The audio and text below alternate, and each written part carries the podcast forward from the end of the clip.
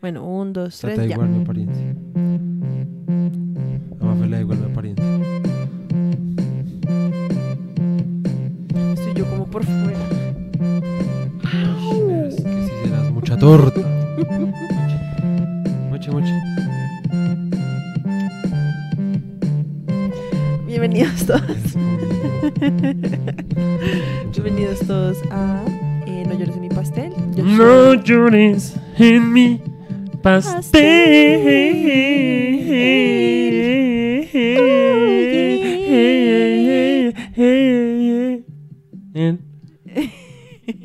Bueno, bienvenidos todos a No llores mi pastel. Yo soy su host, María Fernanda Cleves. Soy tu host, María Fernanda Cles. Su anfitrión, Su porque ya después empiezan. ¿Cómo se dice host en español? La gente no habla inglés. Pues no Deja todo ser el tan mundo. colonizada. Sí, no estás tan colonizada. Es más, debes estar tan descolonizada que querías terminarme ya a cambio. No es un desenvío, pero ¿Y eso pues, qué tiene que ver pues con que- que uno sea que colonizado o no no? te dejes colonizar por los hombres tampoco. Ni por las mujeres, o sea, es que la mejor forma... No, mi trama así. Es que así no suena tan Así, bien. suena entonces, así. Porque es que el micrófono, como es un cardioide, Así, ya, así. tiene que estar así. directamente enfrente Mira, de así, uno. así está al frente o no. Sí, así sí. Ah, bueno. entonces- Exacto. Bueno, bienvenidos todos. A lo que Ah. yo iba era que si te, te quieres descolonizar de verdad, tienes simplemente que dejar de sentir lujuria.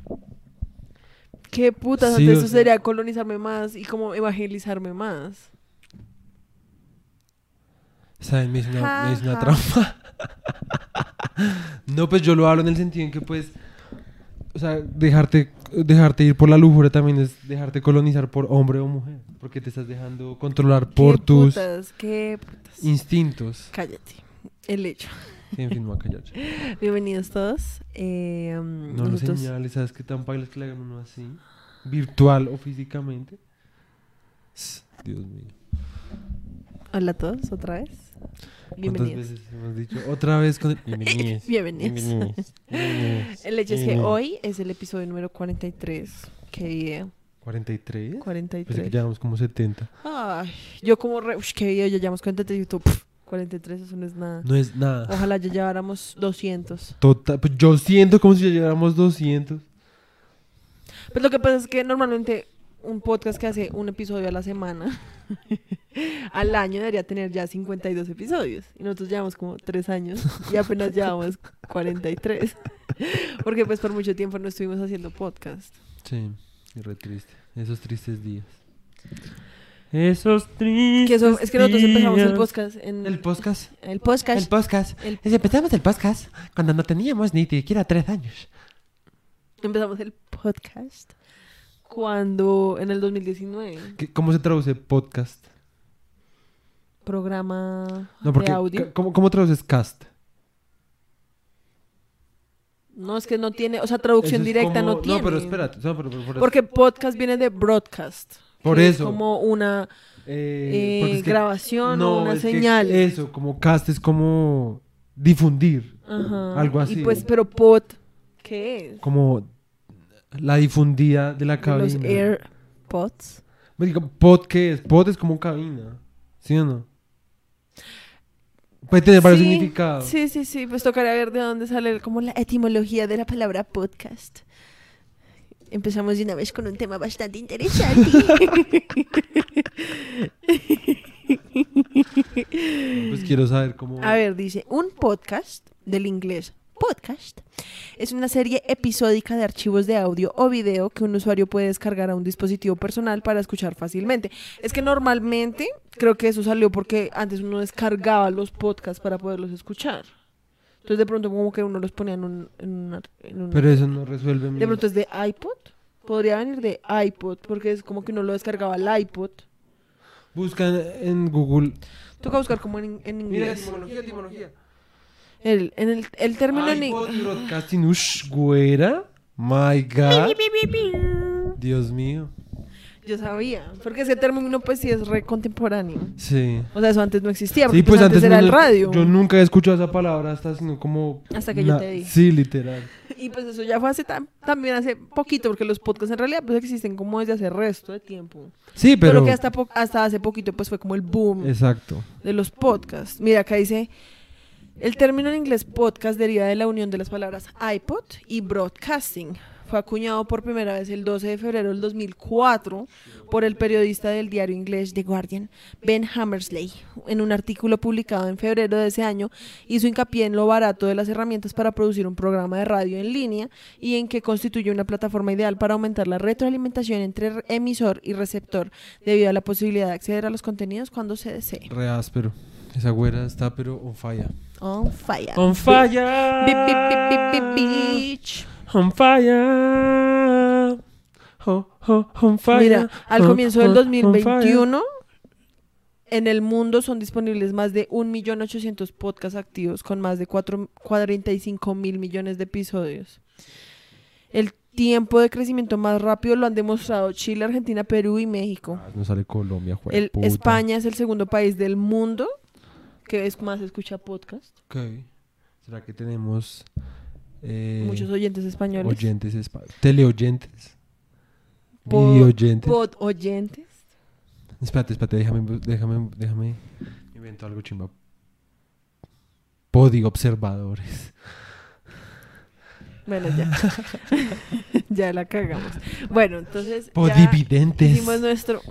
Pod escuchantes, más bien. No, porque. Po- porque también estamos en video. Sí, exacto.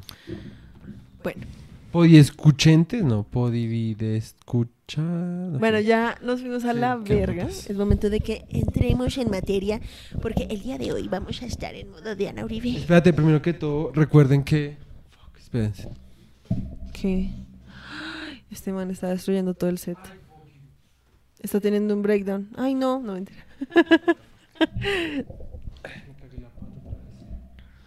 En fin, no olviden Eso fue que bastante extra. ya casi estamos en el segundo mes del año. Para cuando vean este podcast, ya va a ser. Porque nosotros estamos grabando esto el 12. Entonces, cuando ustedes lo vean, va a Ah, ser sí, ya paila. 16. Sí, el caso. Faltarían dos días para amor y amistad en Colombia. Entonces, si están en Bogotá, alrededor de eso, la verdad en cualquier lado de Colombia, Sí, porque pues existe a el este envío. punto ya sí. Eh, um, y nos escriben por Instagram a- en arroba casabunzo. Arroba Eh, casa nos escriben, bunzo. No, eh, yo la muestro. Bueno, entonces muéstrala. Nos escriben en arroba casabunzo. Hola, yo soy oyente de No llores en mi pastel. Les vamos a dejar la camiseta que normalmente solo la camiseta cuesta 30, 30 mil pesos colombianos. Se las vamos... Puede ser, porque yo la tenía puesta. Eh, que normalmente cuesta 30 mil pesos colombianos, se la vamos a dejar en 20 mil. Sin envío incluido. Eh, entonces, pues, Sí, pues. si quieren regalársela a su pareja, si quieren usarla de pijama, diseño- yo la uso resto de pijama, me más resto usarla de pijama. Es un diseño original de Nicolás Iclees. Eh, Nicolás Dibujo el- por Nicolás, Nico- coloreado por María Fernanda. exacto. Y em, pues es un toro montando un corazón con cachos. Entonces, un toro digo, un conejo, un conejo vaquero. es un bunzo Bueno, un bunzo. vaquero. Un bunzo vaquero eh, montando un corazón con cuernos. Entonces sirve para varias cosas. Es como estoy como Domando, el amor. el amor o estoy domando el despecho. Sirve para cualquier caso. Entonces, si le acaban de terminar la novia o el novio o el... ¿Cómo se dice eso? El- la El- pareja. El, el, el, El- fuck el buddy. tinieblo. Sí, el tinieblo, el arrocito en El bajo. tóxico. Lo- el tóxico, lo que sea, ¿sí? Le sirve para cualquier ocasión. Eh, no piensen que porque si no la compraron el día de amor amistad, entonces no se puede. No, véanlo como el la mes. pueden usar 365 Exacto. días al año. La camiseta no es como que se vaya a desintegrar después de que pase Sí, septiembre. exacto. La pueden usar toda la vida. Y la pueden pues- lavar mil veces. Se la pueden dejar a sus nietos, a sus tataranietos. Es de, esas cam- es de esas camisas que ya no ya llevan como 10 años y la mamá o la esposa o lo que sea le está diciendo como bote esa mierda y no es como no, se respeta. Eso es de Casa Unzo. Ajá, exacto. Y, eh, y pues piensen que el amor no tiene de año. Sí, o sea, la- el amor no se puede joder en enero o en junio. Bueno, en fin. em, o puedes también conseguir amor en cualquiera de esos años. Y con amor me refiero a todo tipo de amor, ya sea solo sexual, mutuo, eh, Platónico. sí, lo que sea. En fin, yo no sé mucho de eso, entonces pues, Bueno. en fin. Cómprenos Uh, Casa Bunzo. Casabunzo. Ahí también la pueden comprar en casabunzo.com. Listo, entonces ya Así entremos en es tema. momento de entrar en materia. Entonces el episodio de hoy, eh, para los que nos llevan siguiendo en nuestra travesía del western, eh, el día de hoy vamos a estar hablando de Griffith. Ese es... Pasito porque se puede que suene muy duro. Eh, el episodio de Griffith. Entonces nosotros ya habíamos mencionado a Griffith, porque ya habíamos hablado de unas películas de él que se llaman Fighting Blood y... El del Burgulch. De Battle at- el del Burgulch, que es una, The la verdad es un nombre demasiado enredado como sí. para decir, o sea, es como reparse que putas. El del Burgulch. Pues, sabía que eras un director de películas, no un creador de trabalenguas. Necesitamos como un botón como para que hagas un chiste mal. Así como, Algún día cuando seamos como podcast, podcaster profesionales. pues como tendremos- podcaster con plata. Por eso, profesionales, o sea, que nos empiecen a pagar Ah, por hacer esto. Eh, vamos a tener como eso que tienen los podcasters como regonorreas y es como una tablita en la que pueden poner como Se llama. Mixer. No, eso es diferente. Ah, ok.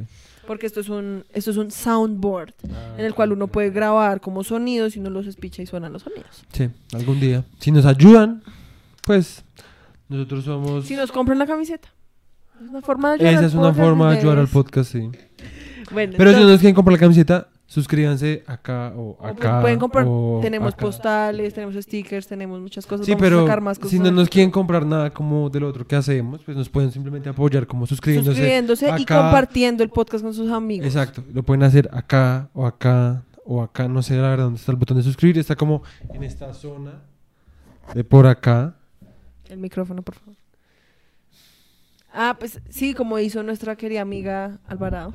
Ah, sí, Si estás viendo esto, sí. gracias por compartir. Así como Juan también ha compartido el resto de nuestros podcasts. Oh, Micaela también ha compartido. porque ella O entró en María José. María José. ¿Quién más? Creo que nadie más. Creo que nadie más, sí. Bueno, a todos los que... ah, Silvia también, Silvia Sí, también. exacto. O sea, todos ustedes, muchas gracias. Obviamente ustedes son amigos de nosotros como en la vida real Sí, y lo apreciamos. sí. Pero en el momento en que gente por fuera de nuestro circo, círculo verdadero de personas Nuestro nos circo. empiece a compartir, pues vamos a crecer. Entonces, si a ustedes les gusta este podcast, nos puedes compartir en redes sociales, bla, bla, bla. Bueno, listo, ya no más. Ya no más. Llevamos pues, mucho tiempo hablando. Pero es que hay unos días donde cuando yo no quiero hacerlo, tú quieres, si quieres seguir, si quieres seguir. Y hoy que sí tengo las ganas de presentarnos, de patrocinarnos. Y ahí sí me jodes. Ay, pues ya, pues, ah, bueno, el hecho. El hecho. Entonces, hoy vamos a hablar, va a ser el primer capítulo. Eh, o sea, ya hemos hablado, como ya dijo la señora, eh, señorita, perdón. La matrona. La matrona, en fin, el La caso. comadre. La comadreja. En fin, ya lo maté. Hoy estamos como un poquito. Sí, en fin, el felices. caso es que. el caso es que, como ya lo dijo Cles, em, ya hemos hablado de dos películas de este señor Griffith, que ese señor es famoso por, ya lo habíamos dicho, por una película que se llama Nacimiento de una Nación, que es una No, película. El nacimiento de una Sí. nación, sí. Perdón, perdón, perdón. Y esa película pues es racista y pues es re polémica, etcétera. El caso que el man, pues obviamente fue uno de los pioneros del cine. ¿sí? En Estados En Unidos. Estados Unidos. Y. mm, Y pues Y nada. ya, pues hoy vamos entonces, a hablar de él. Entonces hoy vamos a hablar de él, pero hoy vamos a hablar de los western como más destacados que el man hizo, porque es que el man era famoso y el man empezó desde el género del western, ¿sí? Obviamente actuando, el man, porque el man el man empezó siendo actor. Pero Eh, espérate porque nos estamos Está bien. esquipeando un poco todo. Bueno, el hecho. Para que tengan un... ¿Qué? Apegado al...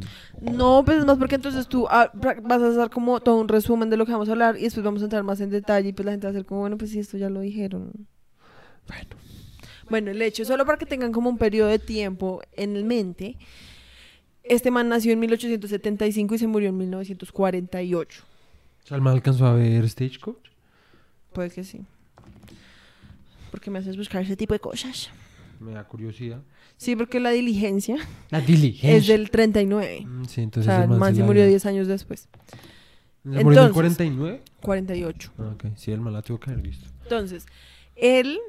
Ah, bueno, entonces el trabajo de Edwin S. Porter, como hablamos la vez pasada, que fue el que dirigió El Gran Robo un Tren, Y Bronco Billy Anderson, que fue otro director también re importante para los westerns, o sea, el trabajo de ellos dos, ya había establecido como las tramas estándar del western y los elementos técnico, técnicos básicos del western. Técnico-mecánicos.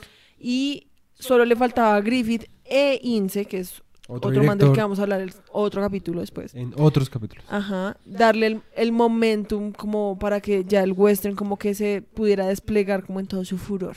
Sí, como para que se pudiera Busca como- qué es momentum, porque yo no sé cómo momentum es como el, el empujón que se da a algo para. Esa es defini- una definición, Cles. Vamos a ver qué pues eso es lo que yo me acuerdo en el colegio en el, mo- en el colegio nos decían que el momentum es Mm. una fuerza que pone en movimiento a un a un algo Busca. O que mantiene en movimiento algo. Entonces, momentum. La definición de... Ay, es que esto es... es que, ¿Qué putas? Esto está bien X. No, pues está Wikipedia. Wikipedia, ¿en dónde? Cantidad de movimiento. Bueno, la cantidad de movimiento, momi- momento lineal, ímpetu o momentum es una magnitud física derivada de tipo vectorial que describe el movimiento de un cuerpo en cualquier teoría mecánica. Es la cantidad de movimiento que se define como el producto de la masa del cuerpo y la velocidad en su instante determinado. O sea, es como la Sí, pues, cantidad de señor. fuerza que se le aplica a algo para que se ponga en movimiento. Ja, sí, yo sí sabía. Ya, ya saben que ya pueden decir ímpetu, cuando dicen que tienen Ímpetu. ímpetu, se están refiriendo a la cantidad de movimiento por velocidad Y masa. y masa. Pues es como el perrenque. sí, es como el perrenque. Pero, o sea, me refiero que esto, lo que Griffith hizo entonces fue como darle el empujoncito para que, y como completar lo que estos dos manes ya habían empezado como Sí. a esbozar. Sí. Entonces, para cuando Ince y Griffith comenzaron a hacer westerns, que fue en 1900, de 1908 a 1909, ya las críticas de cine decían que ya se había hecho todo en el western, o sea, como que ya Estaba como anticuado. Sí, lo cual pues es re chistoso porque pues hasta el día de hoy todavía se hacen westerns, Sí, exacto. como 100 años después. Entonces dice que se ha, escrito, se ha escrito mucho sobre cómo Griffith innovó en las técnicas del cine y cómo él era como el genio más genio como del cine gringo, ¿sí? Así que, pero o sea, en eso se refieren como en todo tipo de géneros, porque pues el man estuvo trabajando en todos los géneros. Exacto. Y por eso es que en el siguiente episodio vamos a estar hablando más de... Sus otras películas como icónicas. No tanto western. Nos vamos Así a que, desviar un poquito. Como, como se ha hablado de él como tanto como en su materia como de genio técnico como el cine Sí. muchas veces sus contribuciones al western quedan como deja- como que las dejan de lado aún así de 1908 a 1913 él hizo algunos de los mejores westerns de un solo carrete que pues un carrete es como un carretico donde iba la cinta o sea la película duraba lo que duraba un carrete de cinta como en grabar sí lo que alcanzaba para grabar con un solo cosito de eso entonces, lo que tú ibas diciendo, Griffith comenzó como actor y escritor de obras de teatro. ¿Quieres hablar? Ah, Ahora sí puedo. Me dan permiso. Gracias. Eh, Griffith empezó actuando para, o sea, como en sus... O sea, el man era obviamente actor de teatro, dices tú. Ya empezó obviamente en el teatro, pues como todos los actores, me imagino, en algún momento, pues no sé. Em, y la primera película como importante en la que trabajó con una compañía pues que hacía, ya se dedicaba a hacer películas, que era la Edison Company, en la que también trabajaba Edwin S. Porter, el de Gran. El Gran Road Train. Em, fue una película que se llama, ¿cómo se llama? Rescata- rescatado del nido de un águila. Rescatado que fue del en nido de un águila. 1907. Es una- esos nombres son demasiado X, o sea, no, se puede- no lo pueden traducir más tranqui. ¿Cómo es el, El nombre original es Rescued from an Eagle's Nest. Ok, igual es re X ese nombre. Y es que la película literalmente consiste en un man. Que lo- lo No, es eso, en un niño que por alguna razón termina metido en un nido de un águila. Y pues las águilas, ustedes saben que crean sus nidos siempre como en montañas. Sí, sí, sí. Y entonces, este, o sea, Griffith creo que es el man que salva al niño como de la- del nido. ok. Eh, bueno, entonces empezó ahí. Y después se pasó, que esto también ya lo hemos mencionado, a la productora Biograph. Y dirigió su primera película en 1908 que se llama Las aventuras de Dolly. Entonces, Que hablemos- en sí tampoco es un western. No, sea- no, porque es que lo que decíamos, o sea, este man no fue como que solo se dedicara a hacer westerns y después pasó a hacer otras cosas. Porque cuando él se unió a Biograph, al man le pagaban 50 dólares a la semana, que para que tengan como perspectiva, o sea, 50 dólares son 1400 Dólares. 83 dólares hoy. O sea, que a uno le paguen mil dólares a la semana es resto de plata. ¿Cuántos son mil dólares? en 4 pesos? millones. Eso serían como casi 5 millones ¿Por semana? por semana. Pedazo hijo de puta. Aquí muriéndose. Sí, o sea, es resto de plata. O sea, el man cogió un deal como re bueno. Pero el man hacía por lo menos 8 películas al mes. Obviamente sí, eran 8 películas como de 12 minutos, 12 a 15 minutos. Pero aún así, o sea, 8, películas al mes mínimo es demasiado. O sea, para Mm. Y que pues tengan- que seguramente en esa época, tanto como, bueno, mentiras, no sé si en esa época era más barato como los insumos para cine, no sé. Yo no creo porque antes solo los que, o sea, los que puedan hacer cine Mm. pues eran la gente con plata. Sí, o sí, sea, sí. Sí, por eso, o sea, igual producir una película en ese momento era igual era, así fuera un corto, pues podía ser igual de caro como lo que es. Para que tengan una idea de la cantidad de películas que este man pro- realizó y sí, o sea, miren esto. O sea, esta es la lista de filmografía en Wikipedia. Está hasta clasificada por años, o sea, es 1908 todo esto, después 1909, en 1909 el man se El man desató. se dio, pero güey, puta. Después Estaban 1900 metanfetaminas a gonorrea. en 1910, 1911, 1912, 13, 14 fue el, como el año en que le llaman, fue como bueno ya. Sí, como ya sufre. En un do- descansito. 1915 fue Nacimiento de una Nación, que pues esa película por todos los temas de producción yo creo que pues en serio se demoró resto Se como haciendo Todo el año. literal. Después 1916 solo dos y ahí ya como que el man pues ya es que lo que pasa es que para esta época pues el man ya era Un cucho. re- no y re famoso. O sea, no, no ni siquiera un cucho, o sea, el man ya era re Sí, famoso. pues ya no necesitaba hacer todo ese No número. necesitaba- de- sí, exacto. Antes eran las productoras las que tenían como que decirle, porque al final ya hacía eso, mira, hacía dos películas al año. Que pues eso es algo mucho más normal. The Struggle. De 1931, es una película basada en la novela le- Las de Mort de Émile Zola. Que Émile Zola, ese, man- ese nombre me suena el resto. También, pero me suena. Emil Sola. Émile Zola. Sola. Bueno, No sé. creo que... Ven, sí. Sale como una película Sí. o algo, no sé. Eh, ay, dice que fue la única película con full sonido. de- o sea, después de Abraham Lincoln, porque el man también hizo un- hizo una película de Abraham Lincoln. Que también hay que ver. O sea, el man solo hizo dos películas con sonido. Eh, entonces, solo como para que tengan una idea como de lo, como le llaman, como prolífero, que era este man haciendo películas y como también un poco como era la escena del cine, como en el momento, porque es que igual que digamos con el otro man, G.M. Anderson, o sea, el man hizo 500 westerns, o sea, ¿qué director hoy en día Sí, tiene literal. 500 películas? Literal. Sí, pues obviamente. eran otra, o sea, obviamente era Sí, otro pues, como otro tipo de acercamiento, exacto, Porque porque, es lo que que- digo, pues eran, si la mayoría eran de media hora, Exacto, digamos, pues, exacto. hacer películas de media hora, pues no es tan denso No, y que pues, una de hora y media. obviamente, pues, por más de que para el momento tuvieran la mejor tecnología, la última tecnología, lo que sea, en cuanto a producción, en cuanto a edición, en cuanto a lo que sea, ahorita, pues, los procesos para hacer una película, pues, obviamente tienen más demora, porque tienen resto de cosas digitales, Sí. resto de retoques, resto de cosas que en el momento, pues, no había tan necesidad, porque, pues, estaba experimentando como crudamente Sí, sí, sí. con los implementos que se tenían para grabar, ¿sí? Ahorita obviamente pues puede que haya cosas que sean más rápidas, ¿me entiendes? Pero también hay otras cosas que por la expectativa como que también eso es importante para lo que vamos a hablar hoy de las películas mudas porque pues es algo que tenemos que hablar seriamente. Ajá, ah, eso lo vamos a hablar, para- o sea, nuestra Sí. opinión, o sea, que nuestra opinión está unida como a lo que estaba diciendo yo, como de la cantidad de películas que se hacían, también es un reflejo de cómo la gente percibía como el hacer películas y ir a ver películas, ¿sí? O sea, yo siento Sí. que ir a ver películas probablemente no era, o sea, era algo mucho más asequible que, digamos, ir a teatro, ¿sí? Sí, probablemente. Y entonces Tal vez. y no, porque la realidad es que el cine pues sí se volvió algo como para la gente del común. Sí, sí, sí. porque eso lo que hizo fue que democratizó un poco como el, el entretenimiento y por eso también es que se empezaron a generar como todo eso de la cultura pop, Sí, ¿sí? sí, sí. Como porque pues eso fue algo que empezó a ver todo el mundo, ¿sí? Sí, sí, sí, Entonces, como que eso también Tiene muestra un poco como el hecho de que se hagan tantas películas, pues es como, por así decirlo, como videos de YouTube. Sí, o sea, ¿cuántos videos de YouTube no se hacen hoy? Obviamente muchos más que 500, pero me refiero a que es como es algo que estaban haciendo como una fábrica. O sea, en serio, Sí. era como saque películas, saque películas, saque películas. sí, sí. Y eso, pues obviamente también es algo que vamos a tocar más adelante.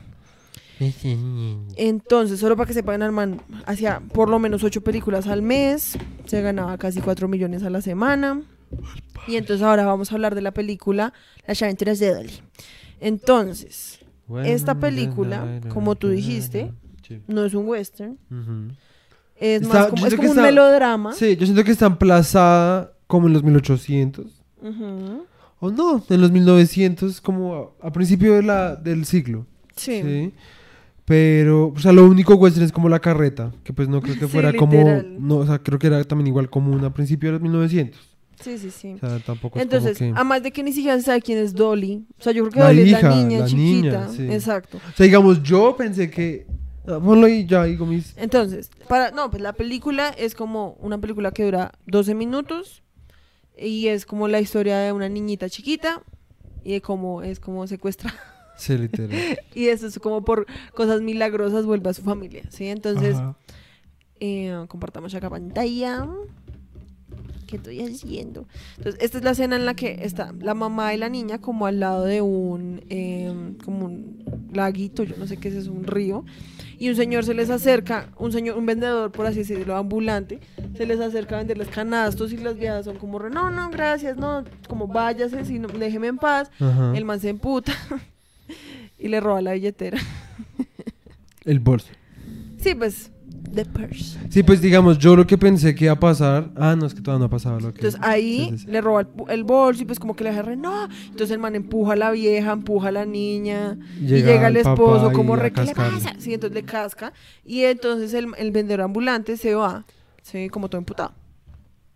Después de eso entonces, eh, el Como man, muy casual cuando uno rechaza a un vendedor ambulante, ¿no? entonces el man fue como, ¿sabe qué voy a hacer? Voy a robarle. Voy a secuestrar a la hija.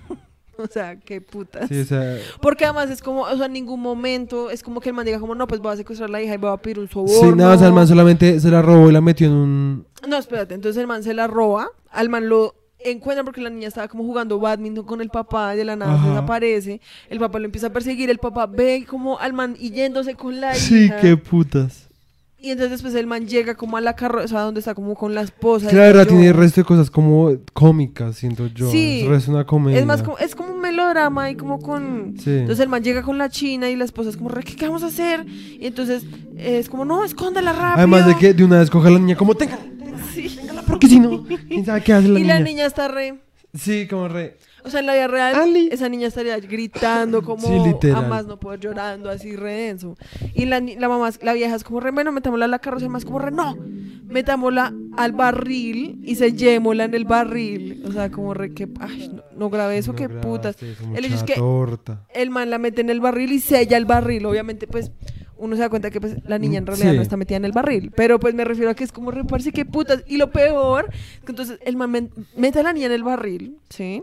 Y la niña es como una muda, porque la, vieja- la niña no grita, no llora, no hace Bueno, pues nada. también es una película muy... No, pero me refiero, porque entonces después llega el papá Ah, sí. y son como re, ¿Dónde está? ¿dónde, está, mi hija? Usted es el que se roba a mi hija y el man es como re, no. Sí, el man, Y el man es como está re, "Hmm, está bien". Entonces, solo le faltó van. como silbar, como...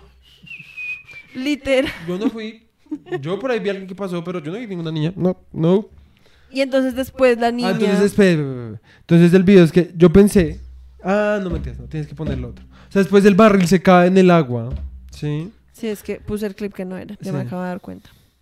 Entonces después la carroza arranca y eh, espérense porque yo quiero ver que sí estemos grabando. Ay, La carroza arranca porque meten el barril, entonces ahí en la carroza y lo Sí, ponen como, en el bordecito. borde, o sea, como literalmente preparado para que se caiga.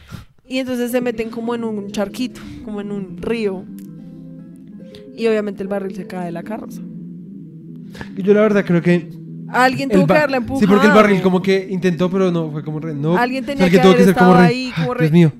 Como, eh. Porque obviamente el barril está vacío y no se da cuenta porque el barril cae al agua y no se hunde. Ah. O sea, el barril Sí, o está sea, re- no, y además de que si hubiera una con una persona adentro, probablemente, pues una niña pequeña, probablemente igual hubiera flotado, Pero no tanto. pero, o sea, probablemente la forma en que se hubiera caído hubiera sido distinta. o sea, si hubiera hundido Y y después, después, hubiera de pronto vuelto a salir, pero ni siquiera porque piensa que es el peso de una niña, ¿sí?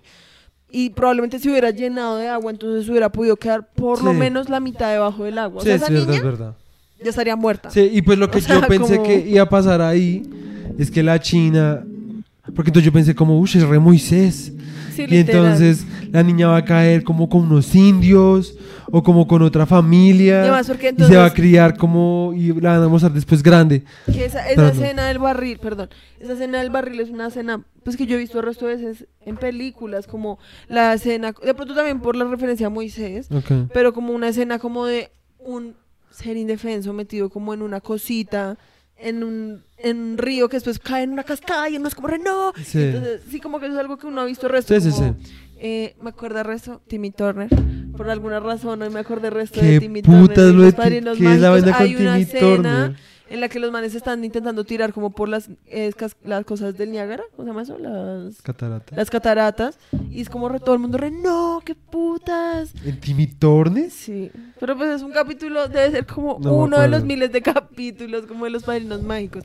El hecho es que es una escena, pues que yo siento que es algo re común, ¿sí? Hoy en día, puede que en la época no, pero pues hoy en día es algo re común. No, sí, o sea, yo sí sé que soy, es común, es más como que pues no me acuerdo esa puta escena de Timmy Tornes. Pues no sé, por alguna razón, estas películas me recordaron resto a Timmy Eso no tiene nada de sentido, pero bueno. El hecho es que al final, la niña, el baldecito, el. ¿Cómo se llama eso? El barrilcito, llega ahí, bla, bla, bla, y por cosas de la vida vuelve a llegar al mismo lugar donde originalmente habían atracado a la señora y la rescatan y es como Sí. re. ¡ah! La niña no está ni mojada. O sea, la niña no está ni mojada. Ni asustadas, como la re, hola papi, ¿qué pasó tan lindo? Yu". O sea, en la vida Muy real, en serio, esa niña estaría Traumada. muerta. ¿No? Y muerta. muerta, porque, o sea, en serio, se le habría se- el barril se habría llenado de agua. ¿Sí? Y la vieja hubiera durado bajo el agua resto de tiempo. O sea, en serio, las probabilidades de que se hubiera salvado son muy pocas. Si hubiera también podido romper el Esa, puto en la sola coso. cascada se hubiera podido romper. qué putas. Entonces, pues es como, pues bueno. Pero pues, digamos Sí, está el problema, o sea, el problema igual no es como... si es verdadero, Sí, ¿no? es así, es... Sí, es como fiel a la realidad. El problema es como que, pues, en general, pues... eh, es como, por así decirlo, a mí me parece que es como una película un poco basura. Sí. Porque es como algo que uno vería como, a ver, imagínense que estamos en 1800 1908 y es como, vamos al cine, ¿sí? Entonces uno va al cine y está de su, pues sí, uno lo ve y es como, re, ¡ah! la niña y ya. ¿Sí ¿Entiendes? Algo como que no está hecho como para que uno piense, no está hecho sí, para... sí. Es para que la persona que está, no sé, cansada, tiene su fin de semana libre, pues vaya y vea una película con su familia y ya. Ajá. Sí, es como, literalmente es como los Avengers de la época. o sea, es como algo re pop. O sea, hay que, yo no sé pues si ustedes, hay un juego que se llama Bioshock, que probablemente muchos de ustedes lo hayan jugado. Yo no. Pero el, ¿Qué ba- es ese mierda? juego también está em- emplazado como en una época así, de pronto más como en los 20 Y como que mostraban que habían como unas, ha- habían como unos cines que eran como unos visores. Entonces eran como un, por así decirlo, como un cajero automático, sí, como la forma de un cajero automático. Y uno metía la moneda y eso tenía como unas, un visor y a- a- al otro lado del visor estaba como la pantalla y uno podía ver ahí como una mini peliculita, ¿sí? O sea, era como un teatro personal. Ok. Y entonces yo creo que es y obviamente pues eran películas corticas porque pues uno no podía estar pegado ahí a eso como una hora y parado. Entonces yo siento que es resto de eso, o sea, como que el cine en realidad pues era algo re tranqui, o sea, era como, como dicen, como bite size, sí, era como ah, ¿Cómo? bite size. ¿Y eso qué O significa? sea, como un? M&M, o sea, es como me como Ok. uno y ya. ujú. Todos sabemos que como un M&M eso no pasa. Pero es pues como me re... refiero, o sea, o sea, me refiero, es como un snack, sí, o sea, no está Un hecho como para... Un snack. Es una merienda. Es una- ni siquiera merienda, es como... Ay, ¿cómo es que se le dice? El mecato. Ay, bueno.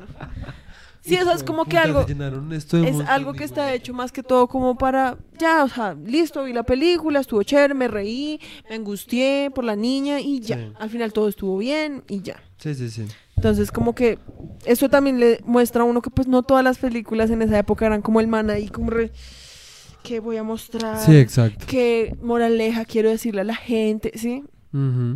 Porque pues cuando uno hace ocho películas al mes, Sí, exacto. uno no puede estar haciendo todas como que sean un masterpiece. O sea, lo que sí, obviamente yo van a no- haber unas que sean de lo que- más X Yo que no otras. dudo como de esa época es que no había películas. Obviamente, pues sí, o sea, probablemente cuando se empezó a comercializar más la cosa, popularizar más la vaina, probablemente. ¡Ah! Pues es que hazme caso que eso se escucha re feo. Gracias por interrumpirme. Ya no me acuerdo iba. Que cuando yo lo que no creo de esa época es que las películas, que eran películas. No, no sé a iba. En fin, sigamos. No me eches la culpa a mí. Te he dicho el resto de veces que te pongas bien el El micrófono. caso es que Griffith eh, continuaba experimentando con nuevas formas de gramática en la expresión del cine. Especialmente en la posibilidad de eh, generar tensión por medio de la edición, de cómo editaba, ¿sí? Exacto. O sea, y eso lo hacía eh, por medio de lo que se llama cross-cutting, que es como... Explica tú eso. Es que yo busqué literalmente la traducción, o sea, en español también se llama cross-cutting, y es una técnica en la que se muestran varios, como por así decirlo, escenas en una sola vez. Entonces eso, entonces se muestra a la niña, eh, obviamente en esta película no tanto, pero es un ejemplo, se muestra a la niña siendo secuestrada y después siguiente escena se muestra a los papás angustiados pero están en otro lado. Entonces después Sí. siguiente escena se muestra a la niña cayéndose en un barril. Y entonces, si me entiendes? O sea, es como pasan de una, puede ser de un ámbito a otro o de una línea de historia a otra, ¿sí? Sin que O sea, no eso es como que afecte el tiempo. si- sin- sí, no es como que uno esté siguiendo solo a un solo personaje como en toda la película, sino Sí. que hay como varias cosas que están pasando a la vez, como en la vida real. Sí. Sí, entonces ese cross-cutting era una de las técnicas más utilizadas y hoy en día pues obviamente todavía se usa y se desarrolló precisamente para agregar tensión y máximo entusiasmo a los melodramas porque pues lo que genera es como ese sentimiento de em, como qué va a pasar, Sí. qué está pasando con la niña, qué están pasando, qué piensan los papás, ¿sí? Para que entiendan más, los que se veían Dragon Ball, cuando pasaba algo, mostraban las caras de todos en el mismo momento. Sin embargo, una era una tras de otra. Entonces, digamos, mataban a un personaje, entonces uno de los personajes en el mismo o en otro espacio y en el mismo momento estaba haciendo ¡Ah! y eh, continuamente seguían con otro diciendo ¡Ah! oh Dios mío, ¿sí me entienden? Exacto. Es O lo mismo, pues cuando en una serie muestran como no sé, como por así Digamos, decirlo, están no los estoy- indios matando a, a alguien en una parte del desierto y mientras están en esa batalla muestran que en el mismo momento están llegando la caballería en otro momento. Entonces, pelea, cha, cha, cha, cha, corta, a, dun, cortan a, cha, cha, cha, cha, cha, cha, cha, oh Dios mío, me Y van a después matar. cortan oh, como mío, a un me van a matar. Y ya a ya llega la caballería. Y así. Y también cortan entonces a un niñito llorando y gritando. Sí, ¿sí? Entonces como que lo que muestran es varios momentos en una acción. O puede ser también Aunque en no sé el niñito apartes. dónde demonios estaba, porque pues... Pues en la guerra, no sé. No porque... Eso es el resto Griffith, acuérdate. Pues sí, pero en Griffith. la que yo estaba contando, no había ningún... Bueno, está bien. Entonces, hoy en día el cross-cutting obviamente se da un poco por sentado porque pues así es como se hacen todas las películas prácticamente. Ujú.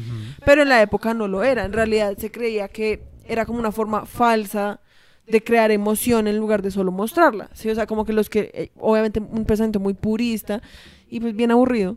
Sí.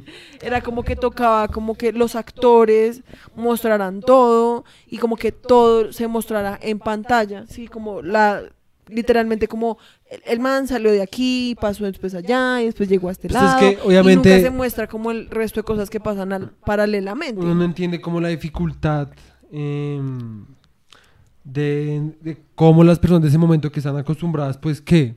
Al teatro. Era lo Exacto. máximo, si me entienden, al circo, a los títeres, no sé.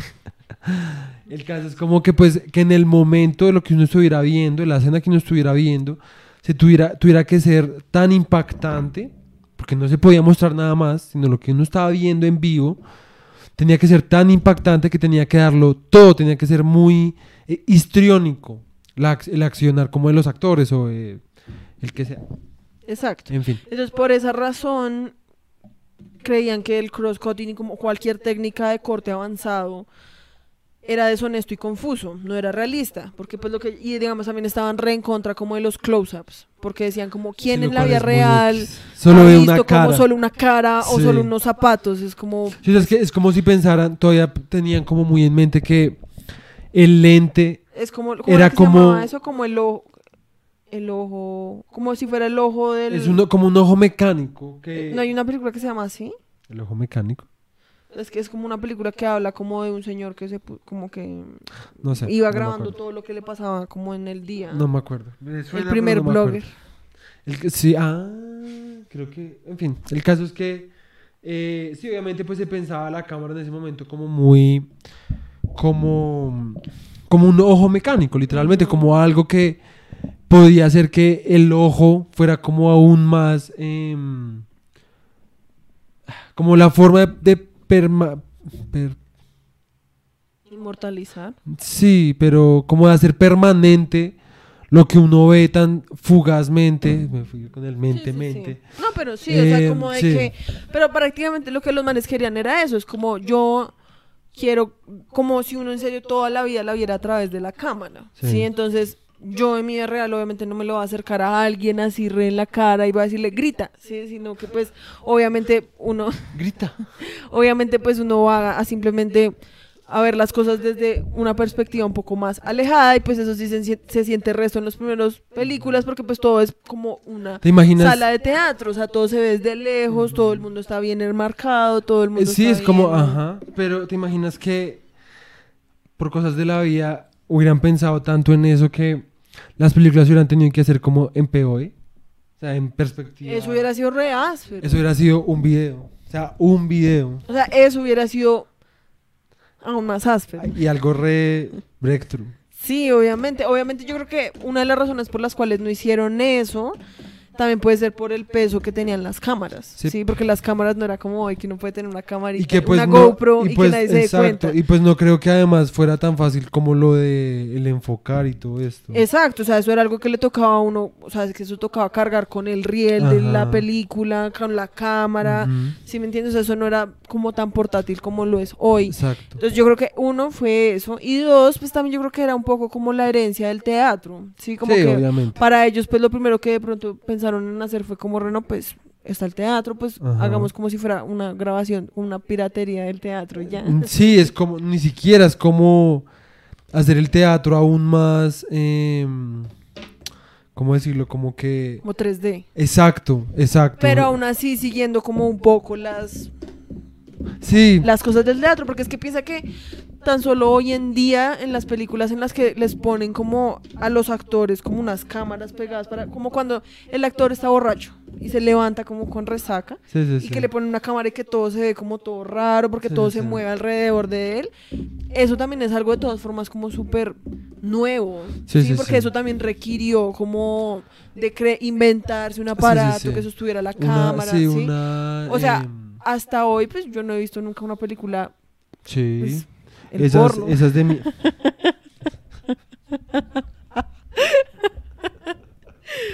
O sea, como una película, película Sí. grabada toda en POV. Sí, esa de, esas de... mm, esas de miedo que son malísimas. Actividad paranormal. Están grabadas como, POV. como si yo. Es que yo nunca me las he visto. Es que pues están grabadas como si una persona estuviera, bueno, no todas, es solo una, Ok. que es de las últimas, que yo me la vi, es malísima, pero mm, es, es como si el man tuviera la- una cámara de video todo el tiempo, o sea, todo lo que tú ves es cada vez que el man Ah, decide abrir de- su cámara. O la del proyecto de la bruja de Blair. Ah, también. Esa también es un poco así. Ajá, exacto. Exacto. Eso sería como lo único. Sí. Las otras cosas que hay así, la verdad, pues son como los blogs como de YouTube, ¿sí? Que es como Sí. el man va por la ciudad y muestra Ajá. todo. Y obviamente hay veces que rompe la pared y entonces se muestra a sí mismo, pero pues eso es como lo único, porque pues en realidad películas, películas que se hayan hecho todas como en punto de vista, en serio, Ajá. solo es el porno. Sí, literal. en realidad de resto no hay más. literal. Bueno, entonces, eh, como decíamos, entonces, estas técnicas eh, avanzadas como de editar y de mezclar cosas, en realidad como que a la gente no les gustaban porque sentían que era confuso. Porque pues para lo que hoy en día pues es algo re normal, porque pues ya crecimos viendo eso, pues para el momento era re... ¿qué putas, es más, dónde está para cortando? ¿Quién es nosotros que ya estamos acostumbrados a cómo se hace el cine ahora, el cine comercial sobre todo, eh, es complicado entender a veces esas películas. O sea, hay películas que en serio... O sea, uno, que podemos, ¿ya podemos hablar de eso? ¿Cuáles? Podemos Como hablar nuestra de nuestra... nuestra sí. idea. Pues espérate a ver porque no me acuerdo. Sí, pues De pronto cuando terminemos de hablar de las Es películas. que es mejor que sea bueno, natural. está bien, entonces dale, bebé, dale. El caso es que, a ver, o sea, uno, esto ya lo hemos hablado también varios, varios capítulos, pero pues el video es que uno está muy tan acostumbrado a cómo se hace el cine ahora que pues es muy complicado disfrutar este tipo de películas, ¿sí? Digamos, ahorita estábamos viendo unas de las que en serio no vamos a hablar porque ni siquiera las pudimos terminar, que son de las más Uy, larguitas. sí. Estaban muy aburridas o lo que uno considera en este momento aburrido y ni siquiera aburrido solamente como porque no le quisimos dar la oportunidad porque no nos gustó la temática, ¿sí?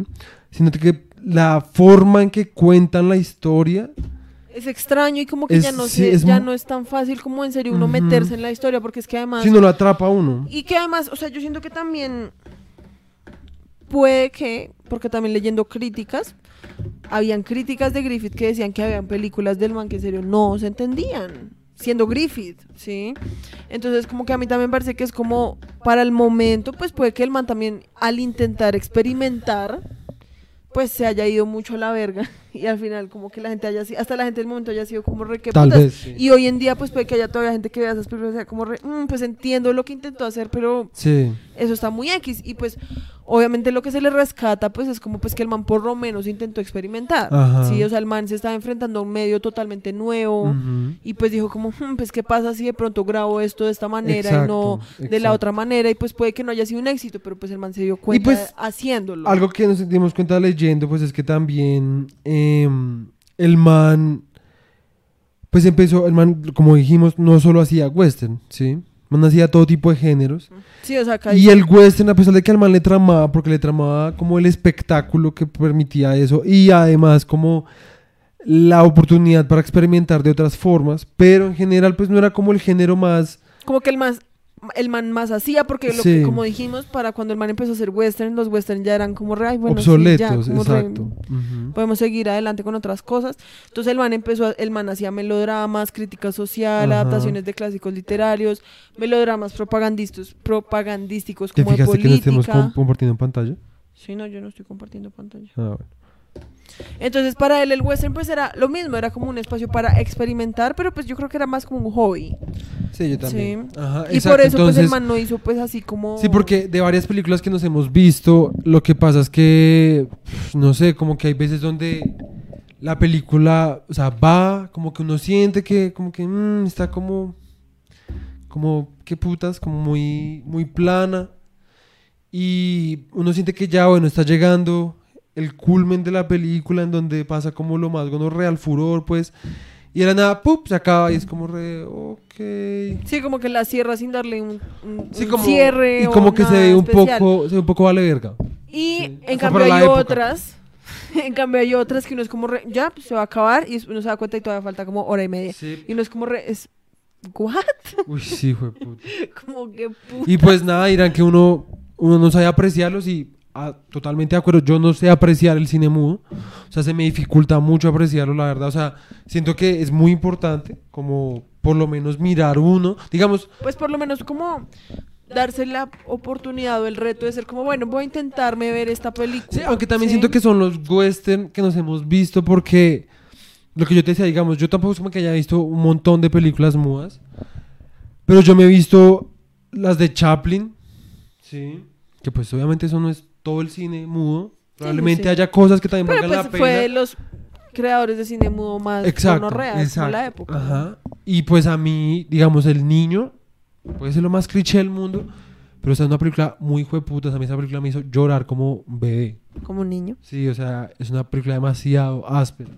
O sea, demasiado bueno. O sea, a mí me trama, la puedo ver cuando se me dé la gana y me trama siempre. Y la mayoría de esas me pasa con, con este... Con Chaplin. Con Chaplin. Y sí, pues es que incluso obviamente pues... ¿A ti en la universidad no te pusieron a ver la, peli- la primera película colombiana? No. Uy, es pésima. Es una vaina... O sea, ni siquiera parece colombiana. O sea, ojalá hubiera sido como bien colombiana. Pero la verdad parecía como una película, una película como inglesa. Ok. O sea, en serio no parecía nada colombiana. Espérate, solamente como porque ya entramos en ese tema, búscala en YouTube y, y mostramos pedacitos, solamente ¿Cómo para que vean. pongo? que, pues, Primera O sea, también es una cosa pues de... Depende, pues que en ese momento pues también era muy difícil como realmente hacer algo que en, para este momento podamos considerar con todos los eh, avances tecnológicos y la evolución de, de la... de ¿María? la- Creo que sí. ¿Es eso? No, no, no, no, porque no era María de Jorge Isaacs. Pues dice, este es considerado el primer largometraje producido en Colombia.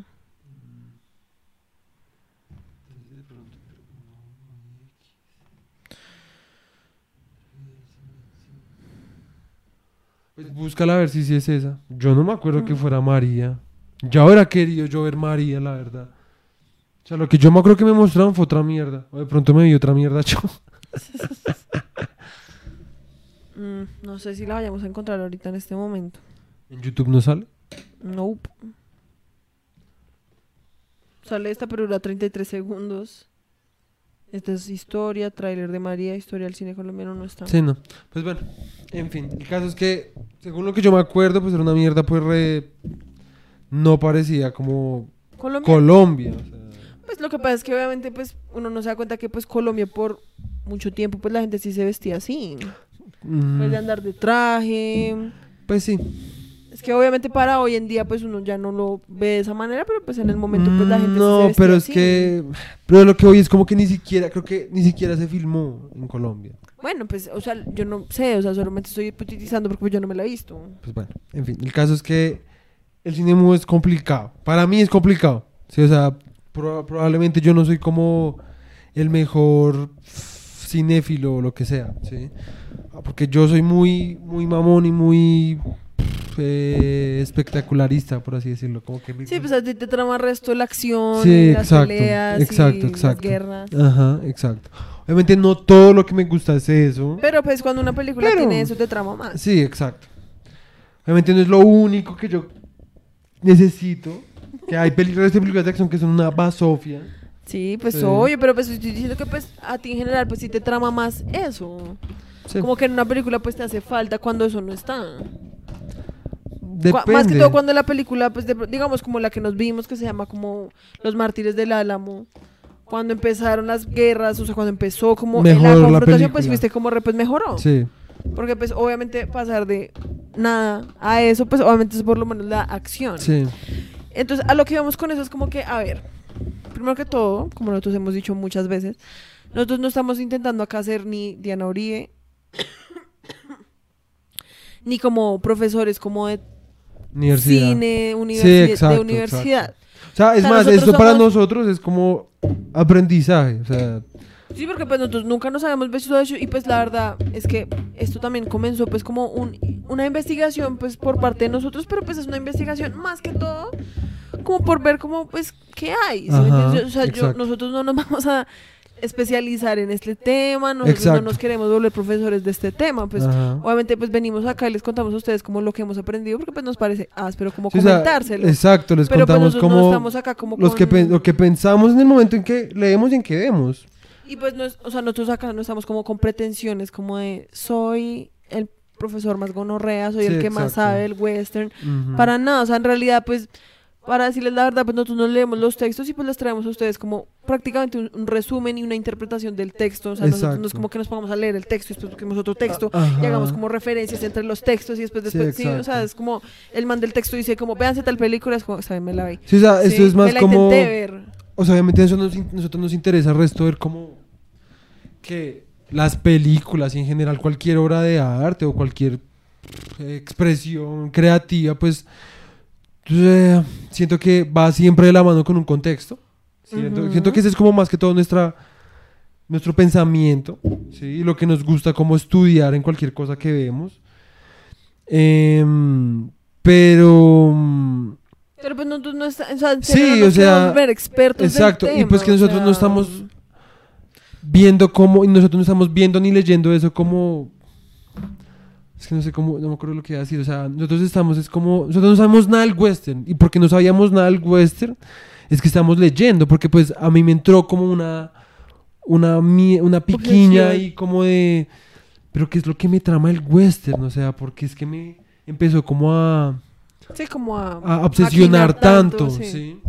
Porque obviamente pues tampoco es como que me haya visto muchas, pero me empecé a obsesionar mucho con el western, ¿sí? Entonces pues... em, El hecho, a lo que vamos con eso es que pues, nos, listo, en el texto mencionan cinco películas y pues de las cinco películas, nos no las, o sea, nosotros no las intentamos ver todas, pero pues es como, parce, si a la media hora nos estamos quedando dormidos o, o en serio estamos como re, ¿qué putas está pasando? Pues, parce, o sea, tampoco nos vamos ahí como a azotar, como re, no, me la Sí, tengo que ver toda, porque si no, no va a entender nada. Es como, lo mismo, nosotros no nos queremos volver como profesionales ni expertos en el tema. Entonces, pues, pues sí, la verdad es que hasta ahora, Griffith no me ha parecido tan áspero. Sí, o sea, la verdad, el man es bien Sí, aburrido. o sea, obviamente, totalmente innegable, pues según lo que hemos leído y hemos visto, pues que el man fue realmente como muy influencia, o sea, influenció muchas cosas técnicas, ¿sí? En la forma de edición, en la forma de contar No, una pues historia pues, en el cine.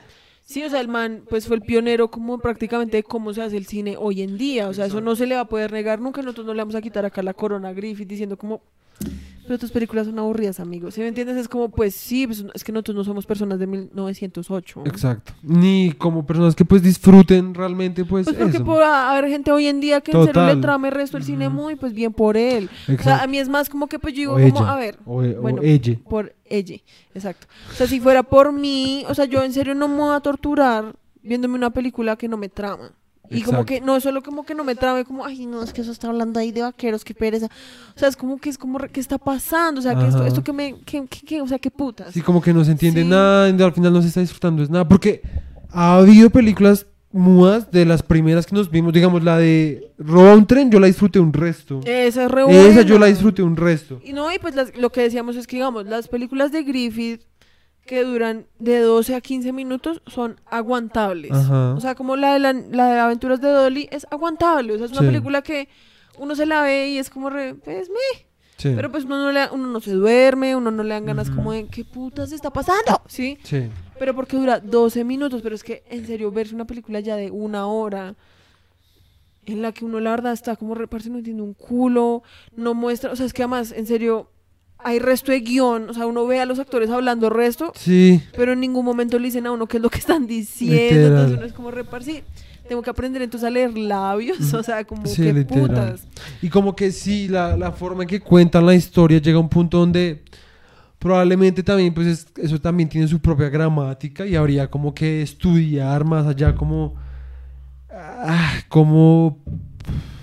O sea, habría que ver muchas películas mudas y como hacer como una estadística de como, bueno, en general... ¿En qué, qué tipo de películas mudas son exitosas para contar una historia y por qué? exacto, y cómo era la forma como contaban la historia, o sea, cómo, cómo era la gramática, y con gramática es como, bueno, o sea, esto lo mostraban así, y la continuidad era de tal forma, porque mm, se asemejaba más a el teatro, o quién sabe qué putas, sí, o sea, yo no, no sé, sí, pero para mí se me hace muy difícil como entender esa linealidad o esa forma de conectar como tomas, ¿sí? Porque Sí, básicamente pues que- es eso. Y pues lo mismo, pues sí, o sea, o sea, yo conozco una profesora de nuestra universidad que si nos escuchara decir eso, pues sería como, re, qué putas, qué les pasa, o sea, Sí. ustedes si quieren ser artistas, tienen que verse una lista entera de 100 películas mudas, sí, o si no, no Sí. van a poder hacer cine nunca, o ver cine nunca, porque pues hay gente que dice que si uno no se ve eso, entonces uno no tiene derecho a ver cine Sí. o como a criticar cine. Y es como, pues, parce, pues bueno, pues bien por ti, si tú te las viste las 100 películas, pues todo bien. Yo les voy a confesar, digamos a mí, la, la película de Ciudadano Kane me parece una película muy Sí. densa y muy aburrida, o sea, que sí podrá Sí, ser un clásico. No, y, Y podrá y ser tiene, re buena, y tiene cosas chimbas como- técnicas. De lo que No, y yo más me de la acuerdo. trama también tiene como cosas interesantes, Sí.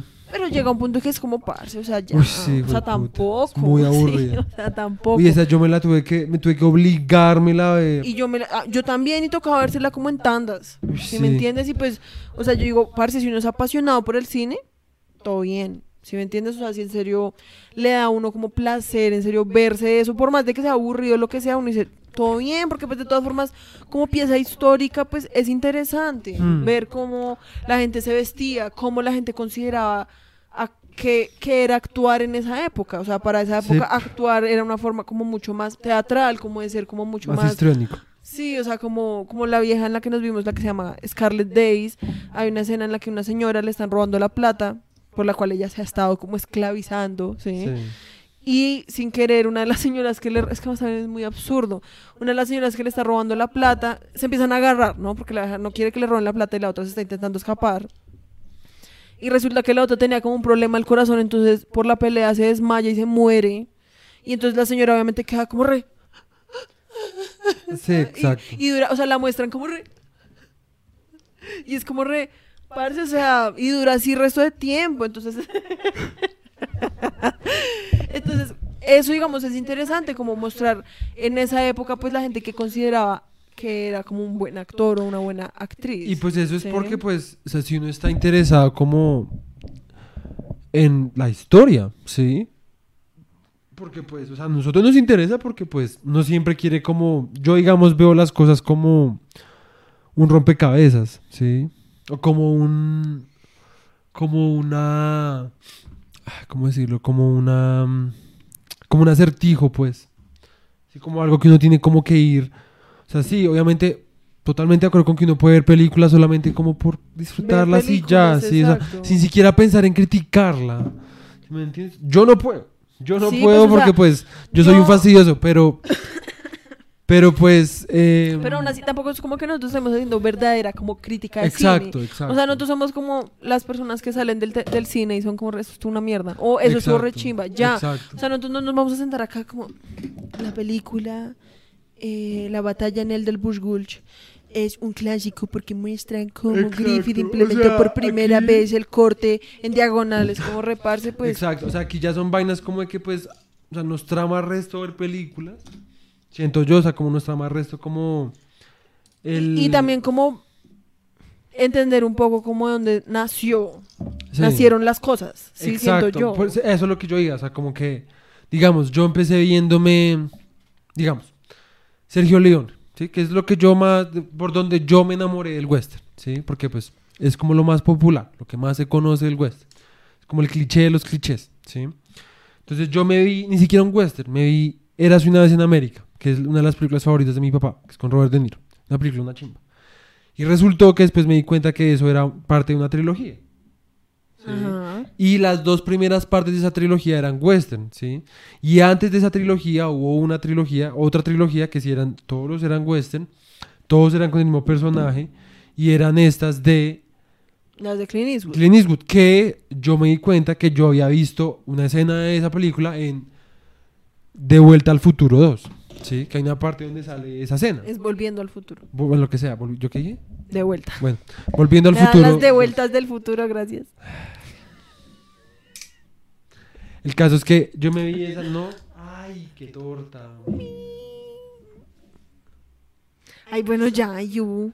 Entonces el caso es que yo vi esa escena ahí, después me vi esas trilogías, después me vi Eras unas en América, después me quise ver como las otras trilogías, la otra parte de esas trilogías, que no son trilogías eh, secuenciales en la trama, sino que son... Son, más como temáticas. Exacto, exacto. Entonces, em, como que viéndome esas películas, pues me enamoré el resto, sí. Obviamente, pues me enamoré también de- más de cómo Sergio Leone hacía un western, sí. Porque pues tampoco es como que me haya visto, porque después de eso, pues que Espérate, me vi- dame un, un momentico, perdóname por interrumpirte. Es que no sé si notas al final. Ah, no, si no, no teníamos filtros, perdón. No, sorry. Entonces, obviamente, yo después de eso, que, que, westerns, que westerns me he visto, digamos, también de pequeño me vi, creo que ya he dicho esto, la de Will Smith con otro man. Sí. Se está aburriendo, pues. No me estás aburriendo. que se llama Ay. El Wild Wild West, que es re buena, es como una comedia, pero es chistosa y tiene resto de acción y re áspera, también me tramaba resto. También me vi, que para mí eso era un western en ese momento, eh, Tom Sawyer, me tramaba resto Tom Sawyer. No, yo sí, eso vi. Eh, Danza con Lobos, en algún momento me la vi. Pero después me vi, el caso, ya llegando a, a lo último, pues me vi las de Tarantino, que me traman un resto. eh, que también en algún momento hablaremos de eso. Eh, me vi una de la balada de, de Buster Scruggs, de estos dos hermanos pues, Cohen. es. Eso es un western, pero re western. Y pues, sí, como que cada vez más me tramaba más. Cada vez más me tramaba más. en fin, cada vez más me enamoraba más. Pues Fue cada puta. vez me gustaba más. Esa mierda. El caso es que, pues, llegó un punto donde yo dije, pero ¿por qué me trama tanto?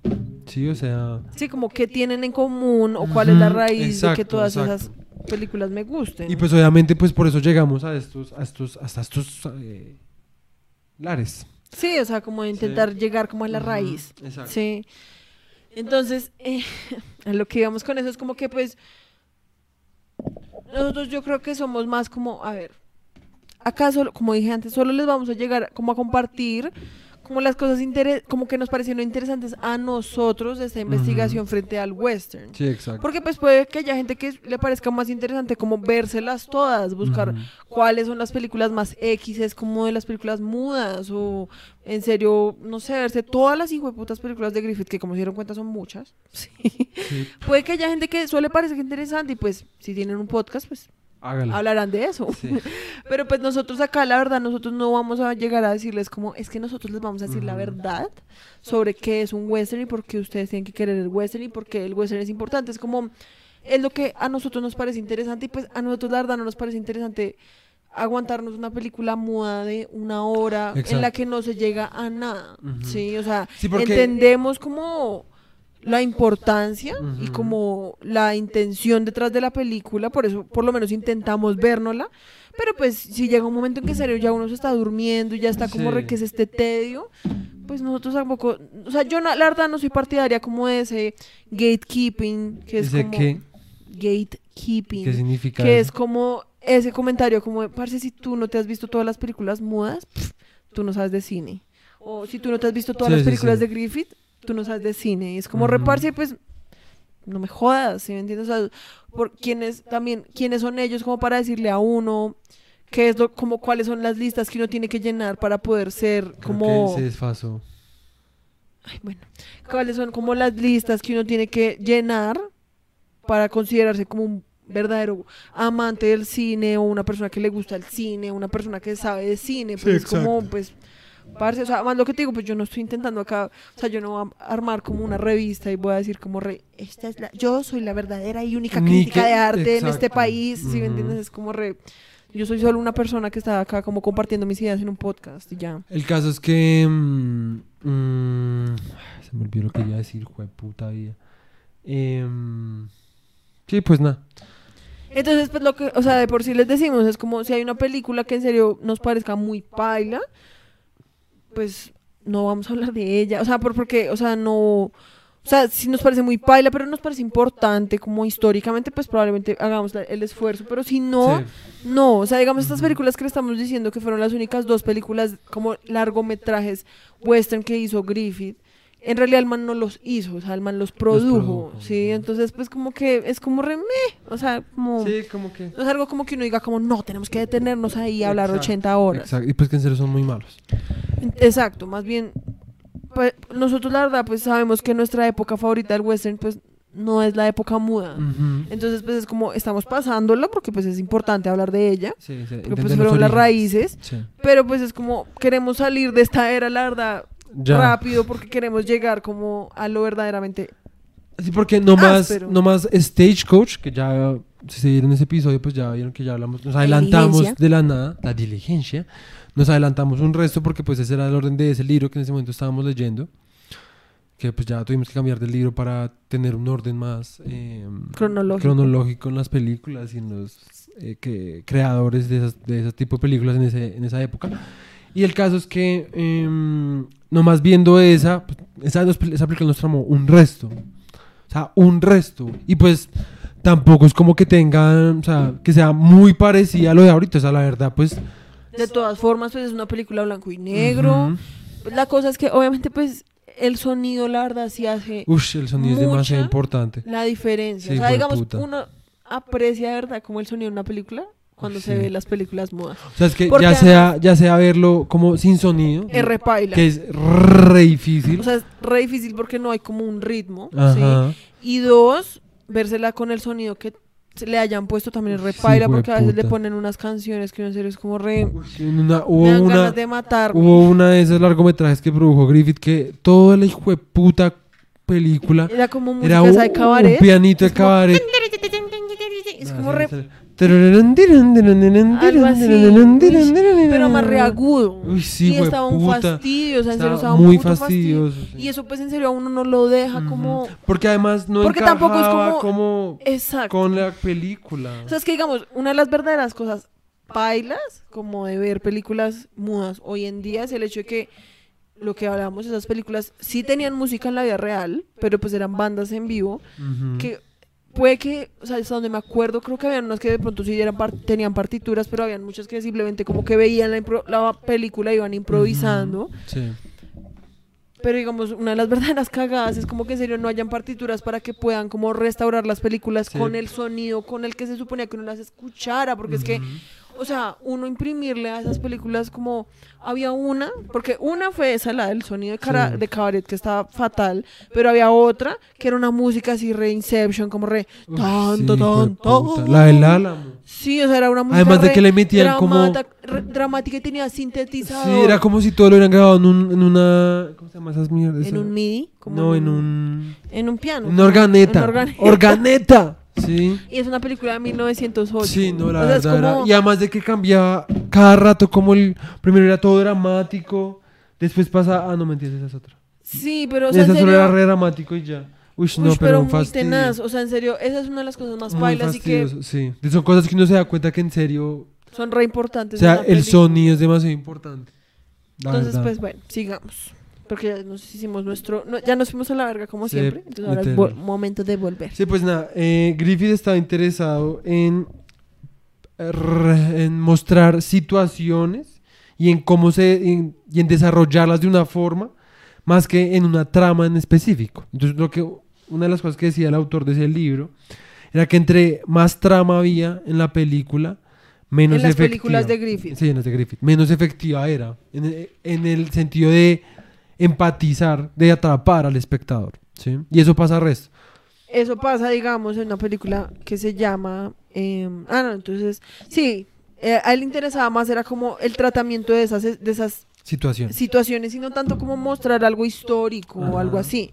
O desarrollar una trama. Sí. Exacto. Entonces, en el texto en el que decíamos, eh, um, ah, no, ya lo que tú dijiste, que entre más trama tenían, más paila eran las películas, sí, es verdad. Sí. Eh, y decía que ya, ah, no, pues ha- hablemos entonces de esta película que se llama La última gota de agua, sí. que es una película de Olvídate de las fiestas de 1910 y siempre. Ay, 11. gracias, doméstica de puta mierda. Fresca tus espacios. ¿Qué Ay, tal que. Doméstica algún día nos, nos quiera patrocinar o nos diga como, oye, ¿por qué no haces un eh, curso de cómo hacer tu propio Pero podcast? amo doméstica. Entonces sabemos que eso nunca va a pasar. Patrocinados por cuarta pared de Incep de. Doméstica. En fin, ya me voy a callar. Entonces, para que tengan una idea, Tengo un hambre. yo también. Esta película, dura, esta película dura 13 minutos, es como las películas normales, como que uno dice que uno se puede aguantar. Esta no la vimos toda. Sí. Y es en el texto, dicen que es, de, o sea, de las tres películas que uno se debería ver como de la era western de Griffith, son La última gota de agua, Fighting Blood, que fue de la que ya hablamos antes, Y de Baron y de el Battle, del Bulch. el del Bruce Gulch, que también El ya hablamos antes. Entonces, esta digamos que entonces el man diría que es como una película que uno no puede como dejar de ver. Sí. Y en esta película él dice precisamente que es una de las pocas películas de Griffith en las que está balanceado tanto la acción Con la trama. como la trama. Y es definitivamente muy evidente. Porque además yo ni siquiera diría que está balanceada, Yo sino tampoco. que el man se fue al otro lado. Ajá, y porque el ya no hay acción. No hay nada de acción. Sí. Entonces, de una película de 13 minutos, acá les vamos a con el preview. Entonces, la co- película comienza. Es la historia de una señora que le están cayendo dos manes. La vieja se termina casando con un man. Y el man termina siendo una mierda. Entonces, los manes se casan. Y entonces deciden irse a California a buscar nuevos terrenos. Y estando allá, Los eh, atacan los los indios. atacan los indios. Pero, o sea, miren, todo esto, todo esto, o sea, hasta acá apenas están saliendo del pueblo. Y acá estamos llegando ya casi a la mitad de la película. Entonces están pasando, llegan los indios. Entonces llegan, los muestran un momentico. O sea, ya. O sea, los- llegaron los indios y ya. O sea, esa es toda la acción de la película. Sí. Entonces, después de eso, es como capturan el tren, sí. Ah, digamos, algo que es importante saber es que en esta película Habían actores, o sea, los actores que hacen de indios son actores que están haciendo red face, o sea, que se están pintando la cara para parecer indios. Que eso es algo que hacía Resto Griffith, porque pues de manera re racista. Re O sea, racista. re racista. El man era una Entonces basurita. ya, o sea, esa es toda la acción de la película. Sí. Y después entonces es, ay, tengo que ir a buscar agua. O sea, yo no sé si hay algo más aburrido que ver a dos personas intentando buscar agua de manera realista además, porque ni siquiera es como, o sea, ni siquiera es como, no, entonces se fueron y entonces vieron alucinaciones Sí, y, los, y los espejismos, no, o sea, literalmente es como, Sí, literal. me muero y ya, o sea, esa es, esa es No como la historia. Sí, literal. o sea, ¿Verdad? hasta No esa escena de. Bob Esponja es más Literal. Pero hazla, tú la No la necesito. No la necesito. ¿Sabes qué necesito? comida. Comida. Y entonces, de esta película de 13 minutos, yo diría que hay como un minuto de acción. Y el resto es pura historia y re, mame- re fastidiosa, Sí, la, la verdad. verdad. No, y pues Raúl Reyes, o sea, o sea, O sea, o sea, o sea, re- es súper es fastidiosa. que re cero interesante. Sinceramente. Entonces, ahí es cuando uno se da cuenta que definitivamente Griffith, el man fue como el primer director como de protoacción. Literal. Porque pues el man, la verdad sí se interesaba resto como en hacer escenas como de guerras, más que todo como de la escena como vaqueros contra indios o Sí, sí, aldeanos contra indios, sí, y como que cuando eso falta en la película es un desastre y es aburrido. Y aún así, las escenas tampoco es que sean súper interesantes, Sí, porque el man mantiene siempre cua- encuadres reabiertos, todo como súper teatral, como súper de lejos, ¿sí? No es como en Stagecoach que la escena de la batalla es una escena que no está ahí, o sea, en serio uno está como re, ¡Ah! ¿qué está pasando? Entonces se cayó el caballo, ese man se Sí, cascó re exacto, duro, el otro está ahí saltando, ¿sí me entiendes? En esto sigue siendo una cosa como súper, yo estoy aquí de lejos, ustedes pónganse allá como a mechonearse y yo voy a grabar como desde aquí, ¿sí? Exacto. Y pues sí, yo siento que eso es como lo más importante de Griffith. Sí, ah, pues otra cosa interesante, o sea, dos cosas interesantes. Como, si se acordarán de la película Fighting Blood de Barol, el de Bruce Clutch, El de Bruce Willis. y la de, digamos, la de las aventuras de Dolly, muestran que Griffith, un método que el man usaba mucho para insertar suspenso en sus películas, era involucrar niños. Ah, no, no, no había Era involucrar niños y como mostrarlos como en situaciones de estrés y de miedo. Sí. Entonces los mostraba llorando o "Ay, no, al niño, al niño sí. o al niño lo van a secuestrar o Ajá. a la niña le van a la van a secuestrar los indios o ¿sí me entiendes? Porque obviamente pues eso despierta como una reacción como casi como biológica animal, como de a los niños no, sí, con los Sí, niños sí. no se meta, sí, porque pues obviamente más que todo digamos imagínate en una en un ambiente como de colonización lograr tener un hijo y lograr como criarlo, pues es algo re difícil. Sí. Y pues es prácticamente lograr preservar como la colonia. ¿Sí me entiendes? Entonces como que en esa época como que un bebé se muriera, que además era re común, pues debía ser como también re puta, o sea, Sí, sí, sí. ¿quién nos va a cuidar como cuando ya Sí, estemos pues obviamente eso hacía que se empatizara mucho más con el que lo ve. Exacto, entonces a- Sí. esa era la forma con la cual el man metía la empatía y el suspenso. Sí. Y que digamos, eso es algo que hasta John Ford, que fue el que dirigió La. Diligencia, usó, ha usado en sus películas. Entonces, eso es una cosa interesante.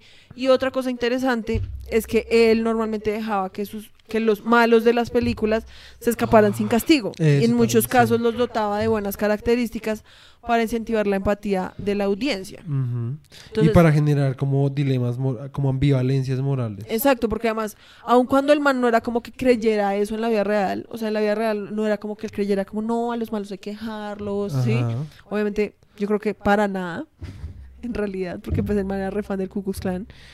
Eh, entonces, pero en las películas él estaba dispuesto como a entrar como en esa ambivalencia moral contra el de, con, con tal de insertarle como acción a la película o como Sí, sí, sí. dilemas a la película, que digo, eso es algo que no hace el siguiente director que vamos a ver, que es Thomas Ince, sí, como que el man en serio sí es como re ultra moral y como re, hay que castigar a los malos, como re denso. Exacto. Entonces, pues eso ha sido todo por hoy sobre Griffith. Hasta ahora, Griffith Sí, no. re paila, o sea, Si o sea, fuera que el man es racista, las películas no son tan chimbas, la verdad. los westerns de Griffith, la verdad, no. Sí, no. O sea, son un tedio. Sí. Y pues entonces lo que vamos a hacer es porque ya que Griffith es como una, un director pues muy importante como en la historia del cine y yo nunca me he visto, o sea, yo de Griffith la verdad la única película pues aparte de las que nos hemos visto que me he visto es Lirios Rotos, ¿sí? Que no es un wes- que no es un western, sí, y es re racista. Esa, pe- esa película es re racista, pero con los asiáticos. O sea, es que el man era racista con los racista con todo, asiáticos, sí. con los mexicanos, con los negros, con los indios. Sí, qué puta. O sea, el man era, la verdad, re white supremacista. O sea, el man era Literal, re supremacista y re Trump. Literal. ¿Te imaginas Ush, Trump como en su casa y viendo Nacimiento de una Nación todas las noches? ush, no se me haría sí. raro, la verdad. No se me haría raro, sinceramente. Entonces, como yo nunca, no- nunca me he visto Nacimiento de una Nación, Mm. que para los que no sepan es una película que Es dura más, miremos, miremos la discografía, la discografía, la filmografía y La decidimos de una vez- discografía de, Wi de, de Wi-Fi. decidimos qué película, porque yo también me quiero ver de las últimas. Digamos, la de Lincoln me tramaría vérmela también. Pues a ver, yo busqué una lista que se llama como las mejores películas de Griffith. Ok. Sí. Y era una que se llama Corner in the Wheat, in the Wheat, que es como esquina Eh, en el trigo, Sí. de 1909. Nacimiento de una nación de 1915. Intolerancia, que digamos la historia detrás de Intolerancia es súper chistosa porque... Eh, déjalo para la del próximo. bueno, está bien. Eh, Lirios Rotos, que es de 1919. True Heart Susie, o como el Susie de Buen Corazón, algo Sí. así, de 1919 también. Way Down East, que es como bien metidos en el este, Metidos por el culo del oeste. en 1920. Eh, orfanos, or- ¿Órfanos? Huérfano. Huérfanos. Sí, es lo que hacen el, el, el anglicanicia. Huérfanos en las, en las tormentas de 1921. Y otra que yo agregué, porque esa la vi ahorita y me di cuenta que esa también es re icónica, que es eh, Guerra de los Sexos, Ok. que es de 1922, creo que es. Em, Sí, pues, pero pues problema- si quieres ver, pues miremos. No, no, no, no, porque pues sí, esas No, son no, las... no, no. Es que lo que pasa es que, esas- es que son muchas. Sí, pues, exacto. o sea, nos podríamos ver Abraham Lincoln, que fue la primera película con sonido del man. Exacto. A ver si eso hace como que cambie un poco. Ujú. Pero el resto, pues yo diría que, pues, Pues yo diría, las otras, porque es que... Nacimiento o sea, de una nación. La verdad, viéndonos esas películas nos vamos a demorar más que un solo episodio. Sí, literal. Porque esa es, o sea, es que lo que te digo, yo creo que Nacimiento de una Nación y, e Intolerancia, eso es un episodio como Mm. por sí mismo. Pues yo diría, intentemos esta semana vernos las que más podamos y vamos decidiendo como esta sí vale la pena hablarla, de esta no vale tanto la pena hablarla. Pues ver hasta, o sea, como cuáles no las podemos aguantar todas, ¿sí? Como cuáles son muy largas, cuáles no, etcétera. Entonces lo que voy a dejar es que vamos a vernos las que ya mencioné y dependiendo de lo que decidamos, Sí. de si vale la pena o no hablar de ellas, miramos si logramos vernos las que tienen sonido. Exacto. Pues también depende de que las podamos encontrar en internet. Sí, además. Películas con audio. Entonces eso quedan mis notas en, en el memorando. Entonces, pues, Pues bueno, en fin, pon la cosa, no llores ni pastel. ay, nosotros no hemos hablado de eso hace resto. Sí. Entonces, para cerrar nuestro podcast, No olviden que si tienen una eh, pequeña empresa eh, o un emprendimiento o lo que, o lo que quieran tengan, patrocinar, o lo que quieran, incluso hasta saluditos para la mamá hacemos. como en la mega. Exacto. Entonces, eh, pues cobramos. Se metió. Cobramos. ay, escuchamos todos los días acá al lado en el vivero que hay al lado de mi casa. En fin. Em, no olviden que podemos patrocinarlos a precios súper baratos. pues, No, ustedes nos pueden esa patrocinar. a joda, esa joda, perdón. Ustedes nos pueden patrocinar, pues cobramos baratísimo porque pues no somos nadie. Em, Y pues pueden patrocinar su, o sea, pueden ayudarnos a nosotros a seguir haciendo este programa y también eh, pueden ayudarse a, a- que lo que ustedes. ustedes estén haciendo pues tenga más eh, difusión en las redes. exacto. Entonces, pues, Entonces, pues nos pueden escribir en no llores en mi pastel@gmail.com si están interesados. Y también no se olviden de ir a casabunzo.com, ahí pueden comprar todos nuestros productos. Ujú. O si no, escríbanos. Y si también les da pereza. nos pueden escribir por arroba Exacto. en Instagram y en Facebook también. Sí. Es Casabunzo. C-A-S-A-B-U-N-Z-O. C-A-S-A-B-U-N-Z-O Casabunzo Casabunzo. Casabunzo ¿Buzo? Casabunzo, se me tapó la nariz. Casabunzo. Casabunzo.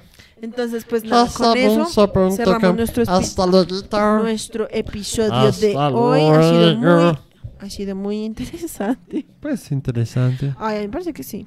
¿Será? Pues si no ¿Ustedes les parece interesante, entonces Bloqueen. ¿Qué hacen Miren, por acá, hay, por acá hay otro botón para bloquear. no. O para dar no me gusta. Ustedes son libres, papis. El hecho es que muchas gracias por-. Muchas gracias por, por ver nuestro programa. En serio, los apreciamos. Eh, y nos veremos la siguiente semana. Semana. Hasta Mismo luego. canal. Hasta luego. Todos los jueves. Los, los, los, jue- jue- jue- jueves.